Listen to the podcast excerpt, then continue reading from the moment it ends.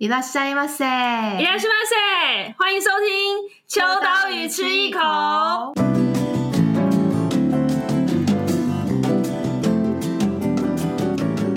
Hello，大家好，我是伊娃，我是 Joy。最近天气就是变得蛮冷的，终于可以把一些大衣拿出来穿。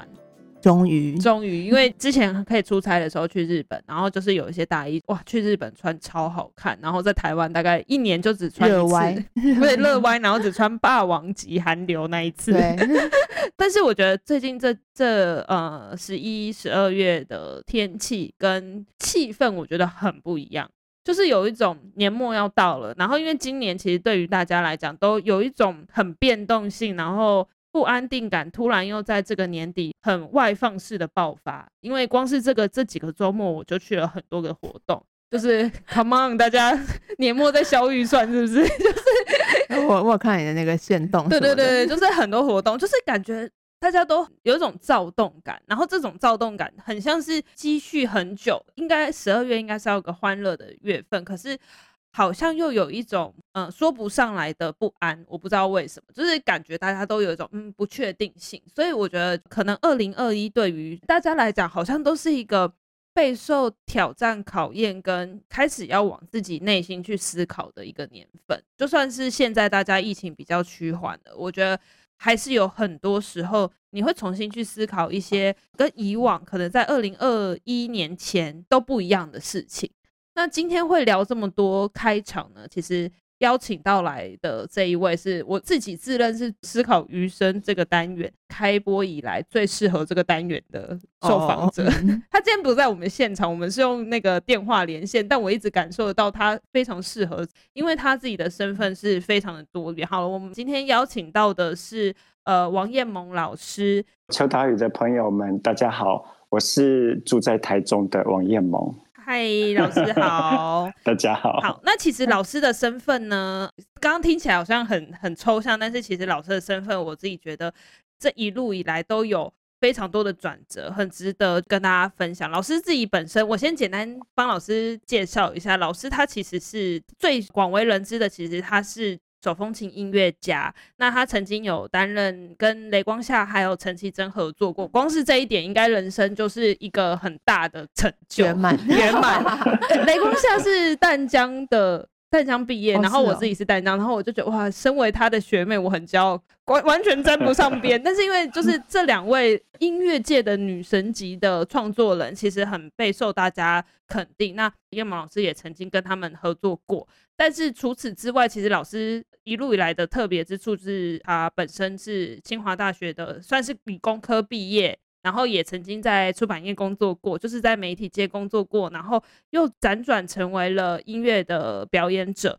但是一个人生契机之下，让他从这些舞台之中回到了台中。然后回到台中之后，自己有了前身是 Live House，也变身成为过咖啡厅，然后现在是比较复合式的空间，在台中开了 borrow 这个空间。然后到现在，其实最近最近的一个新的身份，其实是用比较科学跟理性的角度去看待所谓的星盘，或者是这些人生跟呃比较星象相关的事情。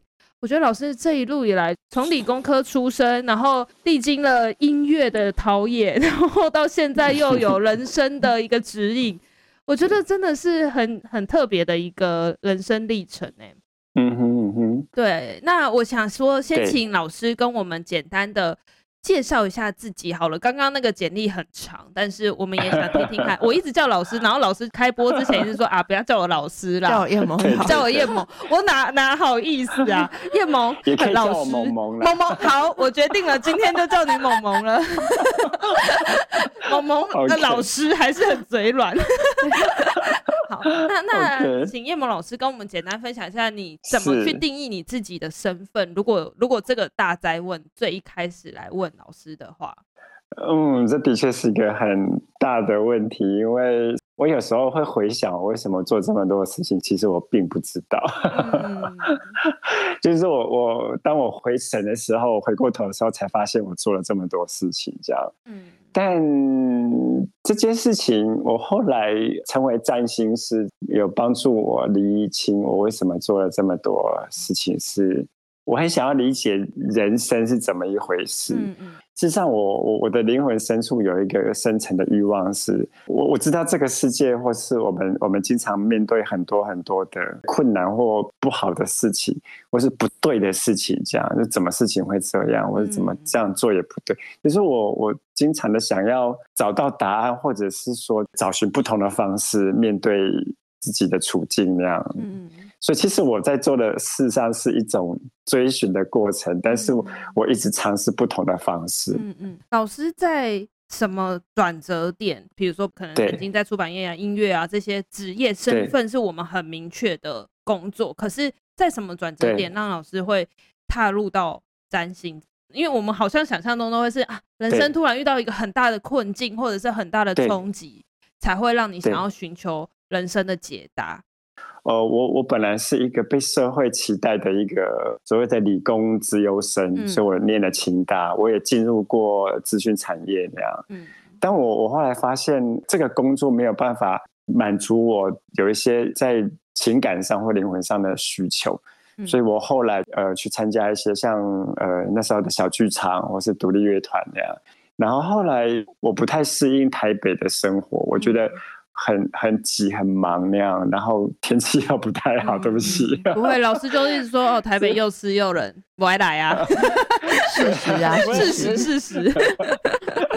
回到了台中，又开始想说，台中这个地方很多很多年轻人，但他们没有表演的场所，嗯、那就觉得很可惜，所以我就做了 Foro 这个地方，嗯嗯一个 Live House，就是我一直在想。好像可以做一点什么，然后在 Follow 也做了一阵子之后，就是我还是一直对人生有一种问号这样子。但当然，呃，我这些年经历一些挫折，因为这些工作其实不是很容易，这样，嗯、特别是比如说像开店、自己创业，嗯、那有时候我会思考这个问题，然后我想要知道更深层的答案，这样，结果我不小心。在书店，我女朋友就丢了一本占星的书给我，嗯、然后我很好奇的打开它们，我发现我好像对这些知识有一种熟悉感。嗯，第一次看到，但是却有熟悉感。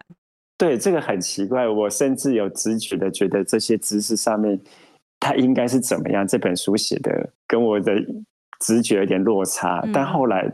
我发现我的直觉才是对的，这样就是说，后来我在研究更多，我开始发现这个呃，我们的人生跟这个宇宙事实上有非常奇特的关联，而它跟我们传统的想法不太一样。嗯，所以这是我一直在我自己的呃灵魂深处有一些觉得不太。对劲或不太够的地方，然后我只是试图的想要改变他们那样，嗯、那试图的想要找到一条路。那那 我好奇想问一下老师，在看到第一次看到那本占星书之前，对于占星是不了解也不觉得相信，是这样吗？这个是个很奇特的经验，就是说我我从以前念书的时候，都我们都会参加联谊嘛，嗯。然后联谊的时候，就是都会想要找话题，大家喜欢聊星座，然后我都会很轻易的，我都会猜到对方的星座。真的吗？所以就是很奇怪，就是我可以很轻易的观察出一个人他比较接近什么星座那样，很奇怪。但是我一点都不相信。哦，真的，哎，好矛盾哦，就是可以直觉的猜出，但是却不相信。因为觉得这个这个实在，为什么人可以分成这十二种？但是我呃，我我 maybe 我觉得它是一种统计学，是一种几率上的巧合。因为我是理工科背景的，对，所以我会我会去这样子思考。但是不知道为什么，我后来我跟一般的占星师问了一个不一样的问题。我我不我不是问说呃金星天秤是怎么样啊，火星母羊怎么样？我不是问这些问题，我是问说为什么占星这么的准确？嗯嗯嗯嗯嗯，因为这个是一个很 很重要的问题。然后后来我我因为我问了自己这个问题，因为我我我做了非常大量的观察，就是。哇，占星是一个非常非常有效的系统。嗯，这个实在是太让我惊讶，就是说它的有效程度，如果你是一个科学家的话，你都必须要给他一个敬意。所以老师其实是有在看星盘的，就是、对不对？现在，呃，我有在解读这些星盘，因为他们在他们真正星盘上面的符号对应的是你的心理状态、你的心理动力、你的灵魂动力了。嗯，嗯，所以。呃，你的灵魂动力会显化成为你真实的人生，所以这是为什么他们会对应的起来。但我问的问题是，为什么天上的星星的排列跟你的心理动力是符合的？所以我问了这个问题，所以我后来做了非常非常大量的 研究。我得承认，我以前念书都没有这么认真，没有很认真啊，考清大，我连就是我练琴也没有那么认真，说起来就是很好笑。我甚至研究了量子力学啊，这种相对论什么的，甚至我研究了更多超意识、人类的超意识，还有包括当然神秘学一定要研究，因为我们我们整个人类文明，呃，神秘学是一个很重要的传统，还有一些呃古老的文明，还有原住民的呃传统，这个我都研究这样，然后我我我把它们拼凑。哇，这个宇宙跟我们想象的真的不太一样。那那我我蛮好奇的事情，是因为老师比较会像是从科学的角度去切入到星盘啊，或者是灵魂啊，甚至是刚刚讲到神秘学这一些，就是还是会比较用一种科学跟理性的角度去切入，作为一个认识的开端，嗯、对不对？对，因为我自己受着训练的习惯，所以我会想要理解。嗯。但我我后来会研究这些，我我觉得对于呃理解是一个很重要的事情。然后我觉得有的人并不需要，有的人是感受。但是我觉得能够做一个比较高程度的理解是，是因为其实占星最重要的不是占星学，而是占星哲学。哦，哲学这件事情才是更超脱于你好像想要知道这个月的运势，还是说今年到底会怎么样这样。对，其实因为你你你知道运势也 OK 啊，但是因为运势有起有落，嗯、而且运势是一个 cycle，你你即使你在、哦、你在很低落的时候都不用担心，因为你有一天会轮到。可是老师，我想问一下，有一 些人就会觉得说，我在这个低潮也太久了吧，就是会想要可以去占星啊，或者是去算看命盘，其实很多时候都是因为你遇到了一些分叉点，或者是说你的人生正在。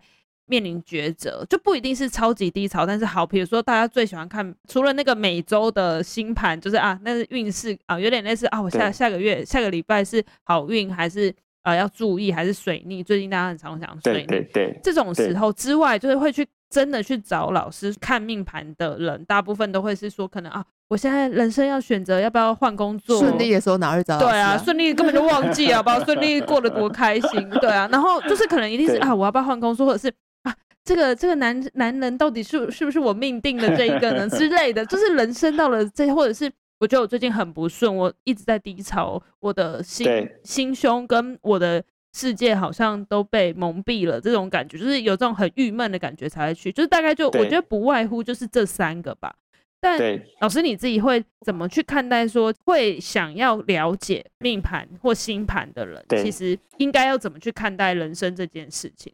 对，所以呃，这里面我有两个应该说角度来回答这个事情，就是说第一个事情是，比如说刚刚谈到说啊，我为什么一直低潮？低潮为什么这么久？为什么低潮比人家 久？这种事实上应该问的事情是哲学的问题，你为什么低潮这么久？嗯。就是你为什么会面临这些低潮？比如说你你为什么选择了这个关系？嗯，我为什么选择了这个工作？Maybe 你为什么选择这个家庭？嗯嗯，那这个部分又更有趣，因为事实上我在做占星的研究的同时，我也做了非常大量的灵魂转世的研究。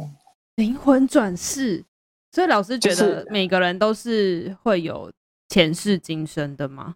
是是这个意思吗？不是可能，而是对我来说，我现在的研究，我觉得这个是一个真切的事实。哦，这非常奇怪，就是说我们的灵魂转世，所以我们其实是一个有计划才会再转世来这里，嗯，才会选择转世。嗯，所以你你选择了一个关系，你可能觉得很很很不舒服，或者你不知道怎么解决。但事实上，在你的灵魂转世前，你很可能你自己选择了这样的关系。所以，就算知道它是痛苦的关系，可是我还是选择了。所以，怨不得别人，你要自己去面对它。嗯，这里不是抱怨的问题，而是这你不需要知道为什么你选择了这个关系。所以如果我现在如果很抱怨说，哦，我我为什么会跟这个对象在一起的时候，我突然突然咨询起来。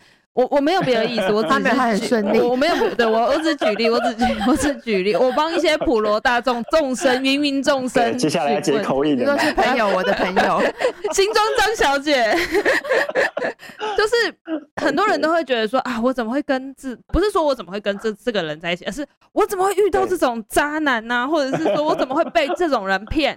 其实这个应该是冥冥之中，你上个辈子就已经选定要跟这个人在一起，只是。为什么会要跟这个人在一起？一定是有理由的。对对对对，一定是有一个理由。只是说我们我们的灵魂会用一种体验的方式在做这件事情，所以有的时候你并不知道，你会忘记那个理由。这个是个有趣的事情。这样，其实呃，我我会开始探索这种所谓的宇宙或是占星，只是因为因为我们在思考，比如说我们今天主题是余生，嗯嗯嗯，或是生活，嗯，但是我们是用。用这种灵魂转世的方式，再重新看待你的生活，你会有不一样的观点。嗯，然后我回头再讲一下我我研究星盘、研究前世今生的一些奇特的经历。嗯嗯嗯。因为对我来说，转世是一个前世今生是一个太奇特的概念了。我们会觉得这是真的吗？这样，当我开始研究占星的时候，不知道为什么，我就身边就会出现一些奇怪的朋友。例如，就是我不知道为什么去一个场合，然后有一个我也不认识的人，他就走过来跟我说：“我认得你。”天哪，这很像什么电影的 桥段呢？我认得你，我们在几世以前，我们曾经是伙伴，然后你经历过很多故事，这样。他跟我讲了几个故事，嗯，然后我就整个愣住的样子。我就说：“你为什么会知道？”他说：“因为我还记得，但你们忘记了那样。”然后他讲的故事跟我的我自己的星盘百分之一百一样，嗯，就是占星师研究的第一张星盘都是自己的星盘。可是研究自己是可以研究的准的吗？因为你自己会最准确的知道你自己的心理状态啊。别人你会你可能只能用智商的方式，你自己最知道你自己，所以那些你星盘上面的符号去对应你自己最知道这样。然后呃，我们人出生，我们总是有一些。比如说我我我我可能带着一些恐惧，或者说我带着一些特别强烈的欲望，或者说我遭遇的关系，我遭遇的处境，我受过的伤痕，这个事情我一直很纳闷，我我一直自己有一些自己好像没有疗愈到的部分，结果从这个一个不认识的人口中完全讲出我心里的感受，这实在是太让我惊讶了。就他讲的事实上跟我的星盘是符合的，因为我们我现在在研究的星盘，它事实上是所谓的灵魂占星，它讲的是前世跟今生跟来世你所要学习的事情。还有来世吗？这个、？Many many many many life。因为很多人都会开玩笑说：“哦，我这辈子，下辈子想要当猫，我下辈子想要当一滴水。”就是这种很没有意义的一句话。但是我觉得可能。呃，某一些时候，我们都被现象所框架住了。就是我们只好，比如说我这辈子是女生，然后我这辈子是好，大家可能抱怨说啊，我就是当初出生的时候我没有抽中那个 SSR 卡，就是？我早知道我就应该要抽中有钱人家，我就富二代。就有的人可能因为每个人出生不一样，那我觉得这跟前世今生也很有关系。就是你今天生在什么家庭，然后某种程度你走向什么样子的。你会有具备什么样的能力？比如说，可能你是对呃文化很有很有敏锐度，就你对艺术很有敏锐度，你对音乐很有敏锐度。可是这有点是天生在你血液里面。那那是不是其实也是某种程度，每个人出生的时候，其实都已经是在前世已经某种程度注定好的？是的，不是注定，就是你，哎，你刚刚讲的是天分，嗯，你刚刚讲的是天分，而是事实上，我们每个人出生都不是一张白纸。你，你只要看待你的，你同一个家庭的，你比如说你你的兄弟姐妹，你们同一个父母，理论上你们拥有同样的 DNA 来源，你们应该要很接近才对，但事实上并不是。对，嗯，我跟我哥哥完全是不同的人，嗯、所以这个 是上长得都不太上辈子就已经。就已经决定写好的事情了。写好，事实上，这个灵魂的演化，事实上是一个 possibility。嗯，因为我们的我们是在学习，我们在创造一些情境学习，这是我们转世最重要的意义。嗯嗯嗯，这是我们体验我们体验这些现实最重要的真相啊，嗯、这是我们创造的现实。因为我我一直在想说灵魂灵魂转世是真的嘛？这件事情实在很奇怪。我开始拼凑这些证据，这样。我后来还有去上一个，那你们知道那个颂钵，西藏颂钵，声音钵，我很喜欢那个声音。我小时候在一个机缘下去了一个禅寺，我第一次听到那个声音的时候，哇，我真的觉得我好像感觉到天堂那样。所以我后来去，我认识了一个呃声音钵的老师。我请他帮我 healing 啊，帮我疗愈，用声音钵，呃，那个颂钵帮我疗愈。结果后来才发现，那个老师事实上他们会透过这个颂钵去读到你细胞，或者是读到你深层的记忆耶。哇，好想被读哦！结果我他去帮我做疗愈的整个过程完结束之后，他说：“哎，我读到你的前世。”他就告诉我我的前世这样。嗯。然后他告诉我的前世跟那个一点都不认识我的灵媒朋友，他跟我讲的事情是一样的。嗯嗯，他们根本不是不搭嘎的人，他们会讲出一样的故事，然后跟我的星盘是符合的。这件事情实在是太令我震惊了。嗯，所以老师会觉得你现在所面临的，比如说老师刚刚讲到说星盘吻合的一些重大的事情啊，或者是说人生的一些重要的经历，其实都是在前世就已经先。也不能讲注定，就是已经讲的有点悬，但是就是一个因果轮回嘛，就是因为有这些事情，嗯、所以其实，在星盘或者是在前世，嗯、当你去了解的时候，你就发现哦，原来这些事情都已经安排好了，对是这样子吗？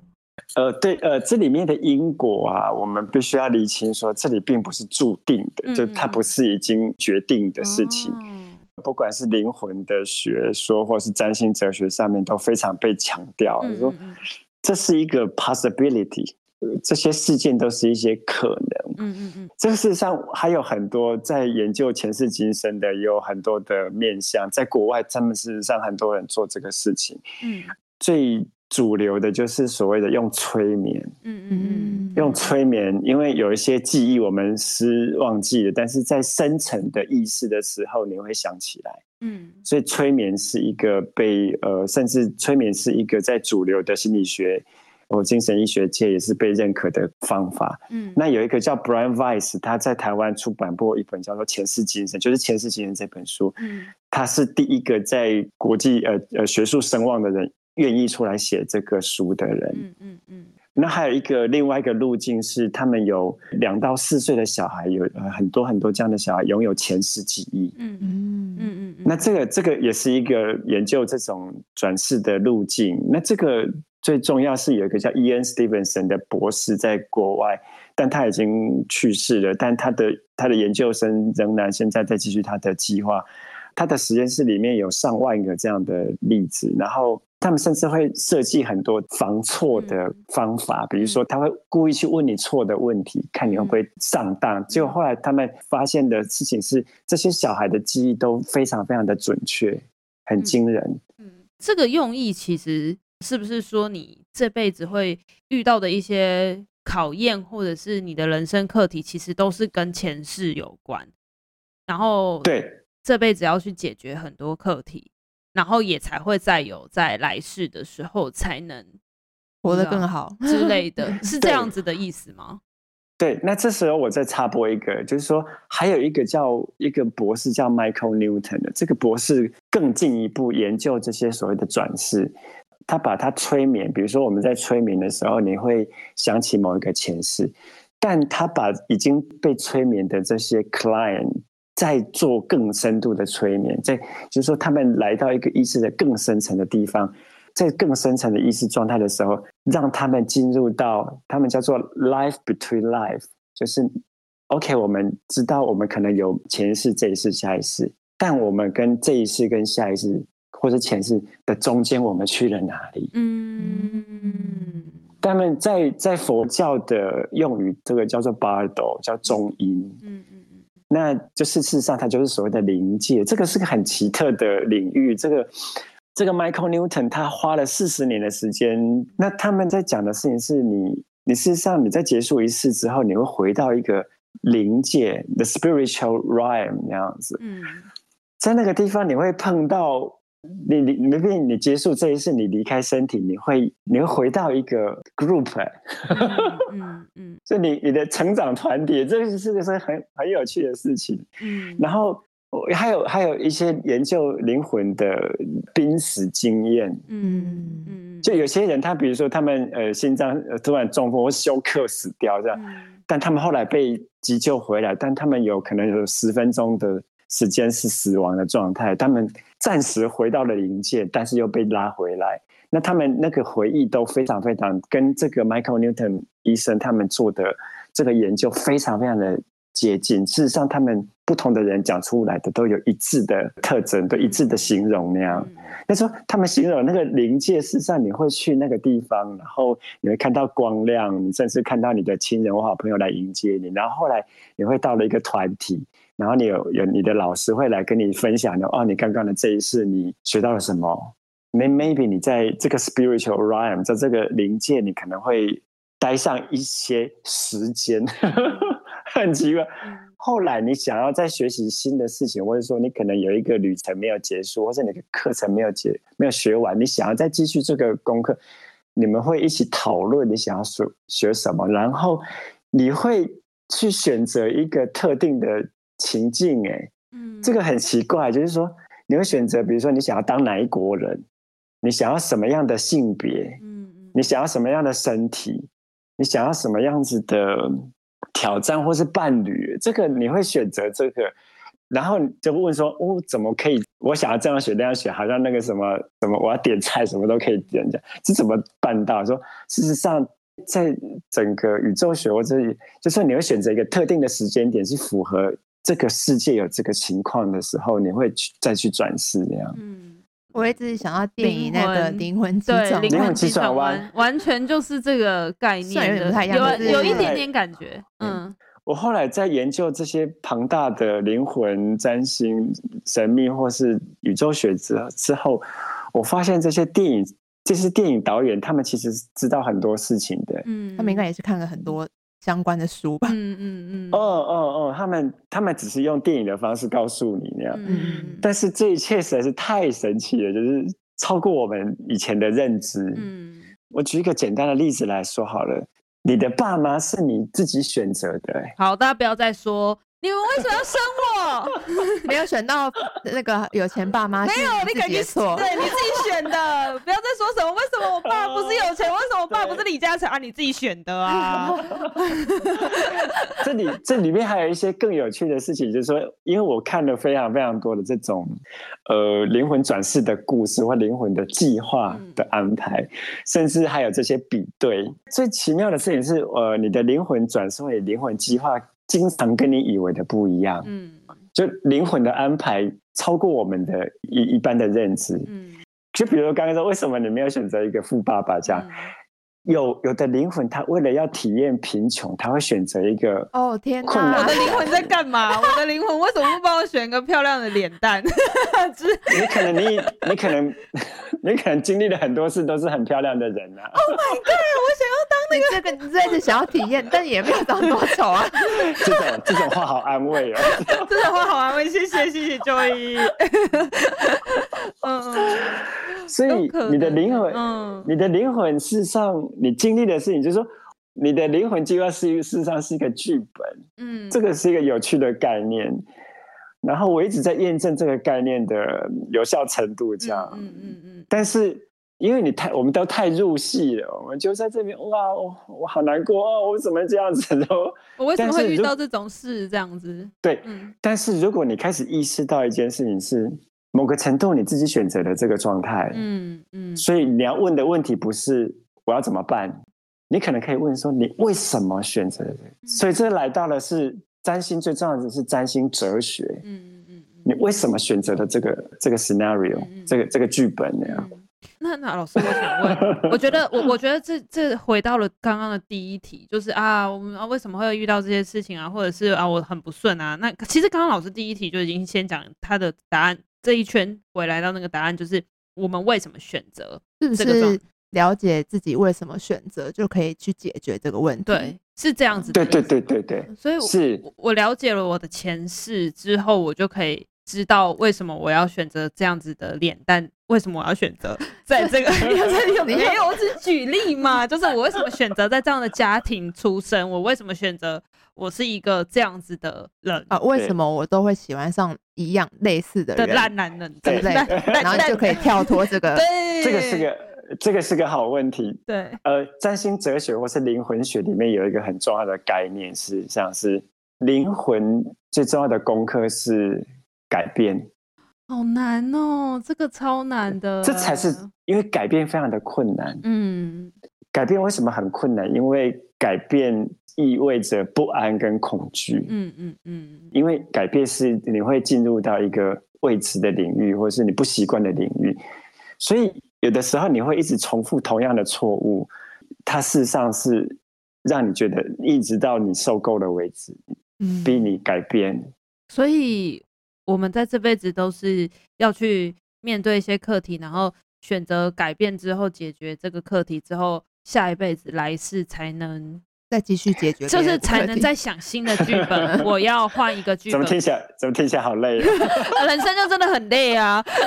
但但是为了要，如果我这辈子没有改变，没有解决这个剧本，可能这个剧本就是会到下一个辈子继续，直到你解决为止。然后很有可能、嗯，所以我们都希望大家这辈子先解决这辈子的功课，然后。好，你自己要想下一个剧本。你想啊，我这辈子终于改变了，耶！yeah, 我终于从那个最穷的人变成世界首富，举例夸饰了，就是你可能改变，然后你可能挑战到下一个阶段。但是你可能在选择下一个剧本的时候，你还是有可能选择我想要还是一个从贫穷出身，就也有可能啊，就是不一，也有可能，对对对对对。所以是不是我为了要面对这辈子的问题，所以我去认识我的前世？其实某种程度是希望我的来世可以有其他的可能，是是这样子吗？呃，这里面有时候我们会在想说，哇，这个好辛苦。这样，事实上，呃，以灵魂学或占星哲学来说，最重要的事情是体验和学习。重要的是过程。所以，其实我辛苦并不必然的。嗯嗯嗯，不一定是伴随着辛苦，或者是说，有的是有的人的人生会选择非常。呃，崩溃或者说非常变动非常大的人生，冲击很大的人生，是因为他们可能在累积很多事没有办法改变，所以他们会选择震撼性的事件，让他们一次改变那样。嗯嗯嗯嗯嗯嗯，这就是呃，以以占星术语来说，这个就是天蝎主题。哇，感觉要开一个带状节目了。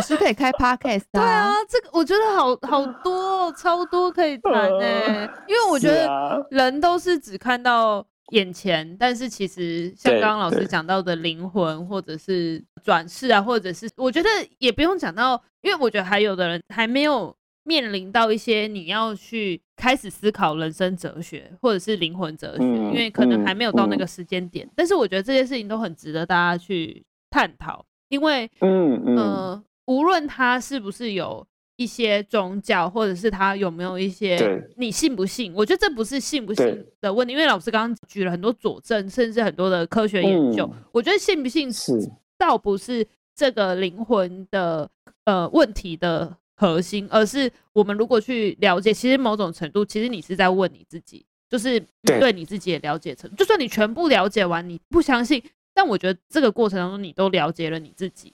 都去对你自己做了一些剖析，嗯嗯嗯、我觉得大家现在好像缺乏的就是这个面对自己。有些人活一辈子可能也不了解自己。对啊，可能他也没有需要，他觉得他不需要，或者他没有意识到说，对，我活在地狱里面其实是功课是要先了解自己，我为才会知道为什么活在地狱。但大部分的人活在地狱的时候都会都会抱怨，比如说为什么我的家庭会让我，或是他可能就觉得啊，我就是注定这样子自暴自弃。对对对对对对对。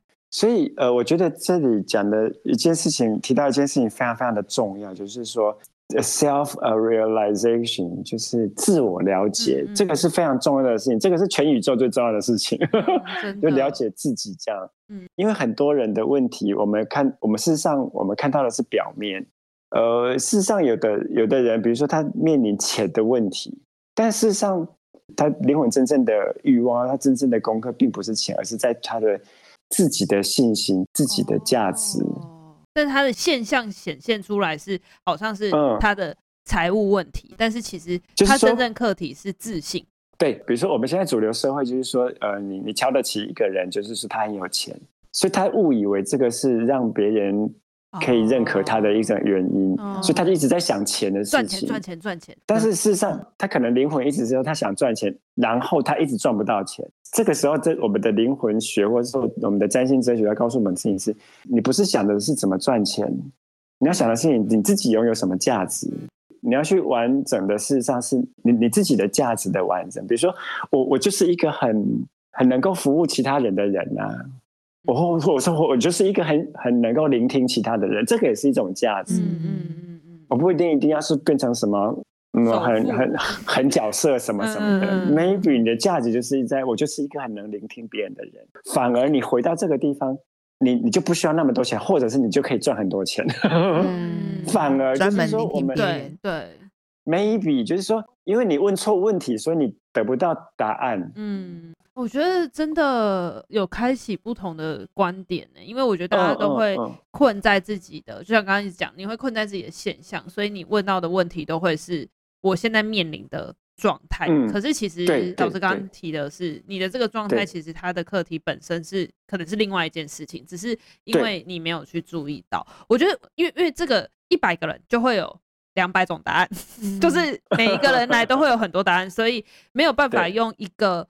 法则，再回到最一开始讲到呃星座啊，大家为什么想要看运势？其实那个是十二种星座，是有点算是归纳出来，可是属于每个人的人生都会有一个他自己的，像命盘也好，或者是他自己的。其实我觉得命盘这件事，我自己是很不喜欢看命盘的人，是因为我不想要，我其实是因为我不想要被知道答案，可是我想要，我也想要提出问题。就是我不想要从一个命盘里面看到说啊，你几岁会怎么样啊，会有什么？那不是对，那个那个不是我真正的意义。对对对对对对，那不是我想要知道。我想要知道的比较像是老师刚刚讲，我想要知道为什么，或者是说我还需要具备什么样子其他的角度，因为人都会被困在困境里面。对，那我觉得就是非常，这里不是工商服务，可是我觉得聊完之后，我自己会觉得没有一个标准答案。所以，如果大家真的很有兴趣的话，我非常欢迎大家可以去脸书上面去搜寻 The Soul Plan 灵魂计划这个粉丝专业。那王彦萌老师的粉丝专业，它里面老师刚刚有强调，因为他最近有一些新的计划啊，就是这个可以讲吗？可以啊，可以啊。就是现在又有一些新的音乐创作。对，对，明年会跟大家见面，所以最近粉专没有更新，但是粉专没有更新不代表老师不在，所以 我觉得还是对对对，还是可以跟。我觉得这是一个自我的了解的历程，所以如果你觉得刚刚听完这些，哇，听起来我也好想要知道我现在。面临到的状态，其实他某种程度，他跟自己我我的本质，还有我的可能前世，甚至是我我需要去解决的课题很有关系的话，都可以在脸书上面去可能跟老师联络，或者是说可以再做一些进一步的了解。嗯、对，那我最后想要问老师一个问题，这个也是比较广泛的，我们这这个最后一题当做给大家年末的一个。法则吗？或者是一个比较大方向的指引？是因为其实的确，二零二一年就是一个很动荡跟不安的年份。那大家像刚刚老师讲的颂钵这些，其实都是或者是好瑜伽这种比较心灵平静啊，或者是大家开始会去往所谓的灵魂啊，或者是像前阵子也很很流行的什么人类图啊，其实这这方法都是很多种，但是其实我觉得都往同一个方向，是大家想要了解。我究竟是谁？就自己究竟是谁？那在这个很混乱的这一年，老师会期望大家可以怎么样比较大方向去面对？因为十二月了嘛，面对二零二二年新的一年，我们应该要怎么样更重拾动力，或者是说我们要怎么去面对未来的挑战？有没有一个比较简单的方法可以让我们可以安定下来，或者是说更往自己的内心认知？呃，其实二零二零跟二零二一这这几年，其实是这个是这颗星球的事情呢。哦，星球是指地球还是太阳？对对对，这个呃，这个地球的事情，嗯、因为这个是一个在在很多灵性圈在谈论这个这个叫做 awakening，就是觉醒的过程。嗯嗯。呃，觉醒的过程都伴随着这种动荡，嗯嗯。所以其实这不是不好的事情，这是一个很好的事情。这样，在这里面最重要的事情是，你要开始用不同的角度去看待这个世界跟自己的人生。嗯嗯，就是说你你觉醒觉醒，为什么你要用一个更高的层次去面对这些，面对自己这样子？嗯，比如母母羊就好了，母羊的人可能可能很冲动，嗯，但后来他慢慢的用更高的层次看待这些事情，他可能变成是一个非常有行动力或勇敢的人。他们他们的意识层次会变高。事实上，这个是一个过程。我是说。这个是我们开始在检视这个世界到底对不对？我们我们过去生活的这些到底是造成的问题，好像比解决问题更多。嗯，我们重新面对这些，或人跟人的关系，或是我们人对于我们我们的意识，或是这些，或是我们过去受的这些僵固的科学，嗯，的想法，是不是我们重新检视这些事情，或是我们生活的价值，是不是重新检视他们这样？嗯。这事实上是一个觉醒的过程，嗯，所以是一定一定会有动荡，就是灵魂的安排是，他会给你一些呃震撼的事件或难过的事情，你才会愿意走出来，嗯，所以这个是一个过程，所以在这个过程最重要的事情是，呃，你回到自己，那回到自己有很多很多的方式，比如说像星盘是一个很很好的工具，就刚刚讲的那个人类图啊，什么瑜伽什么，都是很好的工具，让你理解自己。用不同更高的角度在理解这个人生。嗯，还有一种就是说，我想要提出一个我我后来我觉得最重要的事情是，这个是一个纷扰的世界。嗯，事实上，我们每一个人都是老灵魂，我们都带有非常非常大的智慧，而这个智慧就好像我们那个收音机啊，没有对到频率的时候，你不知道这些智慧，嗯，你不认识你自己，嗯，等到就是。你你转到频道对了的时候，嗯、你就会听到音乐，嗯，你就会知道那个是什么。就是说，对我来说，我这些年事实上，我们反而这么纷乱的世界，最重要的事情是安顿自己的心。嗯嗯，真的。有的时候，有的人会觉得，那我我就是好多事情要做啊，我我怎么有时间能让我自己闲下或者安顿自己？事实上，安顿自己的心才是最有效率的事情。嗯、如果你愿意尝试的话，嗯。对对对，好，希望大家，我觉得，我觉得这件事情真的很重要。其实我是蛮相信前世今生，我应该说，我比较相信是你做的每一个决定，其实都会影响着每一个答案。所以我觉得，嗯，在二零二一这个比较纷乱的年份，就像老师刚刚讲，其实我觉得它一定是有一个原因的。或许一百年之后再回来看，果然那个时候有这个状况，其实对于人类有不一样的改变，就是真的是一个一个事件点。那因为我们现在正正处于在这个年份里面，所以我们可能没有办法察觉，但是一个很好的机会，让大家可能在二零二二年的时候。不管到底能不能飞，可不可以出国，到底疫情 不要不要不要再问疫情会不会减缓了。我觉得重点是回归问自己，我我现现在需要的是什么，我想要面对的是什么，或者是说我现在可以做什么？对，我觉得回回过头来问问自己，或者是问问老师，就是问问老师，我该问我自己什么也可以。就是更多的时候，可能大家会不知道。